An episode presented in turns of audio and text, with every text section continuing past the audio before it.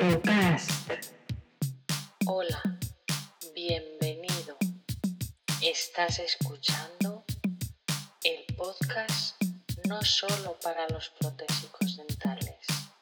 Estás escuchando Dentocast. Dentocast. Hola a todos, bienvenidos al episodio número 4 de Dentocast. Soy Saraida González, protésica dental. Hoy en lugar de hablar de cosas técnicas, pretendo hablar un poco, primero, una breve introducción de la historia de la profesión de protésico dental en España. Y luego me gustaría hablar de algo que considero muy importante que son los recursos humanos en la empresa. Es relevante ya sea un pequeño laboratorio, grande, mediano, trabajes tú sola, subcontrates. Es muy importante los recursos humanos y las relaciones interpersonales en la productividad afectan totalmente.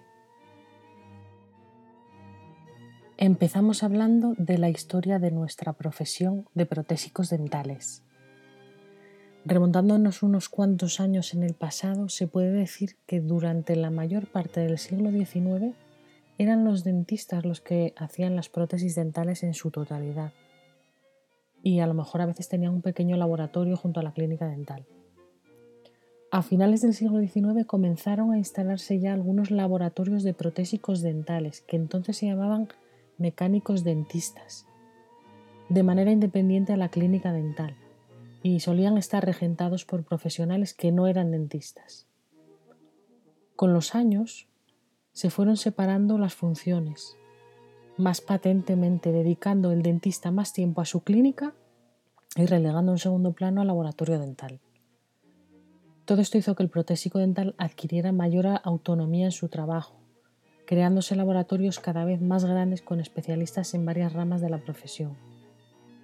De todos modos, la formación que recibía el mecánico dentista, como se llamaba de aquella, era exclusivamente experiencial, empírica se empezaba de aprendiz en el laboratorio hasta subiendo peldaños en el mismo. Todo esto cambia en el año 1976 con la creación de los estudios oficiales de prótesis dental, al amparo de la Ley General de Educación de 1970 y englobados en la formación profesional de segundo grado. Como podéis ver, es una profesión que no tiene muchos años de recorrido todavía.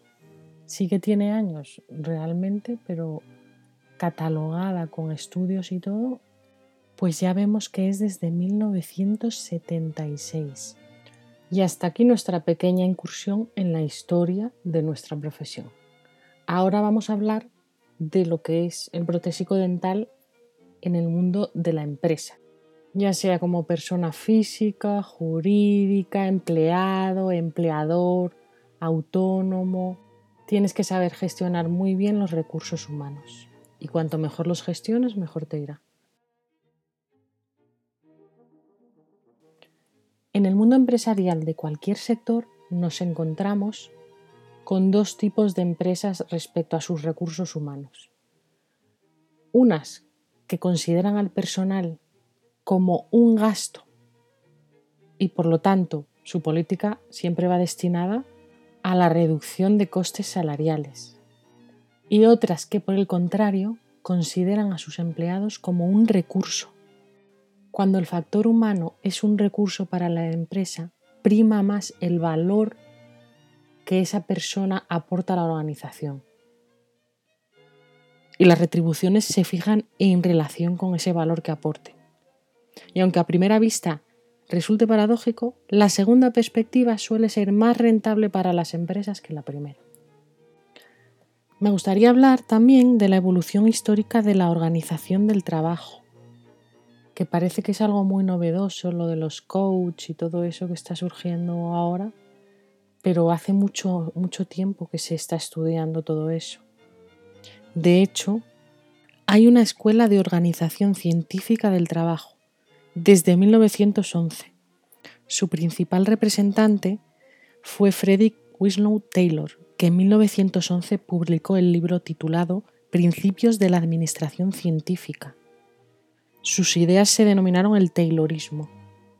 Buscaban una racionalización del trabajo pero al milímetro estudiando cada movimiento de los trabajadores, eliminando los tiempos muertos para que la producción fuera mayor, eliminaban cualquier atisbo de creatividad. Por otra parte, estaba muy bien porque proponía un sistema de salarios con primas, basadas en el cumplimiento de las normas emitidas por la oficina técnica. Y a mayor aumento de los beneficios empresariales y de la producción, también aumentaban los salarios. Eso está muy bien. Os leo un texto de Taylor, de su libro, Management Científico.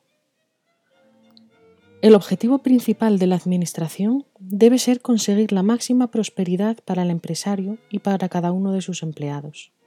La máxima prosperidad para cada empleado significa no tan solo que perciba salarios más elevados que los corrientes en su categoría profesional, sino, lo que es más importante, que cada hombre alcance sus máximas posibilidades de eficiencia, de modo que sea capaz de realizar el trabajo más complejo para el que sus habilidades naturales le capaciten, y significa también que siempre que sea posible se le ofrecerá precisamente este tipo de trabajo.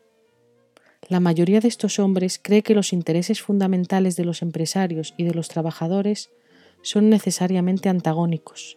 En cambio, el management científico tiene como base la firme convicción de que los verdaderos intereses de ambos son los mismos que la prosperidad del empresario no es posible a largo plazo a menos que vaya acompañada de la prosperidad del empleado y viceversa, y que es posible dar al trabajador lo que más desea, salarios elevados, y al empresario lo que más le interesa, un bajo coste de producción.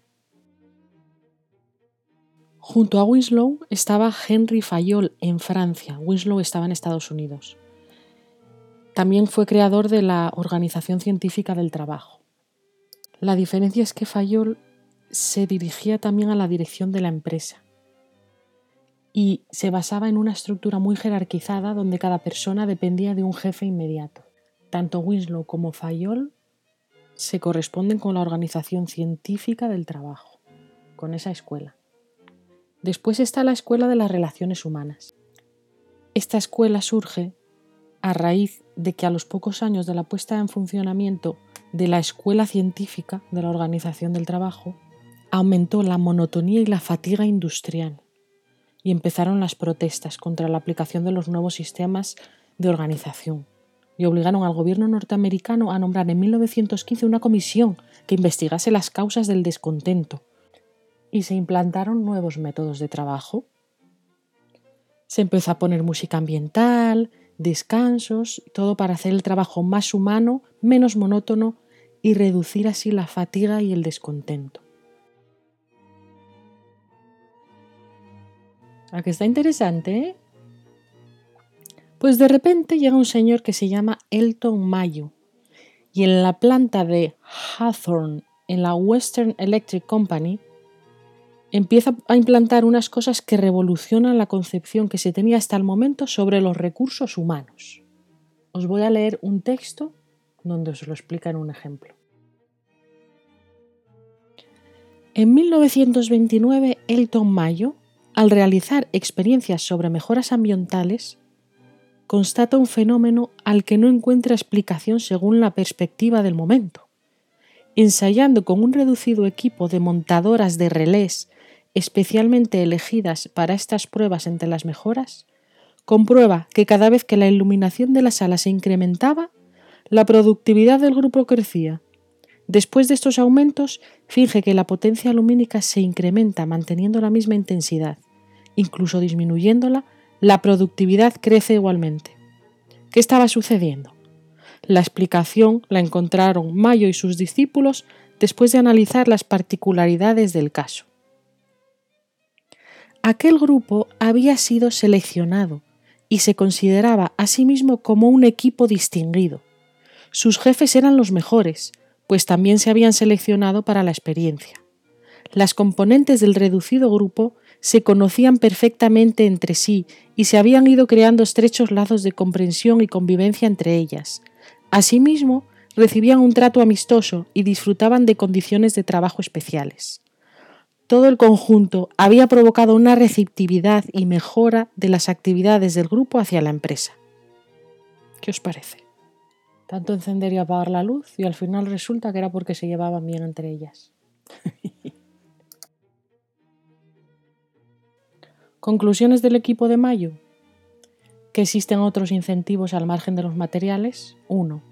Y otro, la atención y la consideración de la empresa hacia el trabajador es algo fundamental, ya que incide de forma muy positiva al hacer que se sienta emocionalmente satisfecho lo que acrecienta la moral de los grupos, mejora el clima laboral, reduce la fatiga e incrementa la productividad.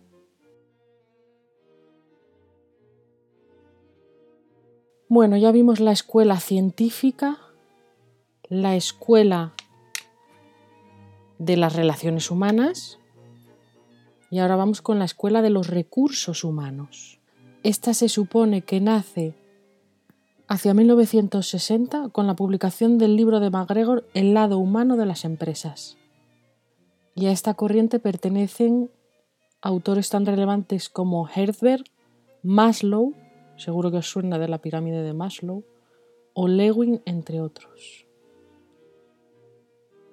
El enfoque de estos autores es la influencia de la motivación en la conducta humana es decir, un enfoque humanista de la organización del trabajo. Entonces tenemos la organización científica del trabajo, la de las relaciones humanas, que viene a ser lo mismo que la de los recursos humanos, y la última, la escuela de sistemas y toyotismo. La teoría de sistemas parte de la idea de que la organización como conjunto armónico produce resultados superiores a los que cabría esperar en los distintos componentes que la forman, es decir, que constituye un sistema productivo en sí mismo.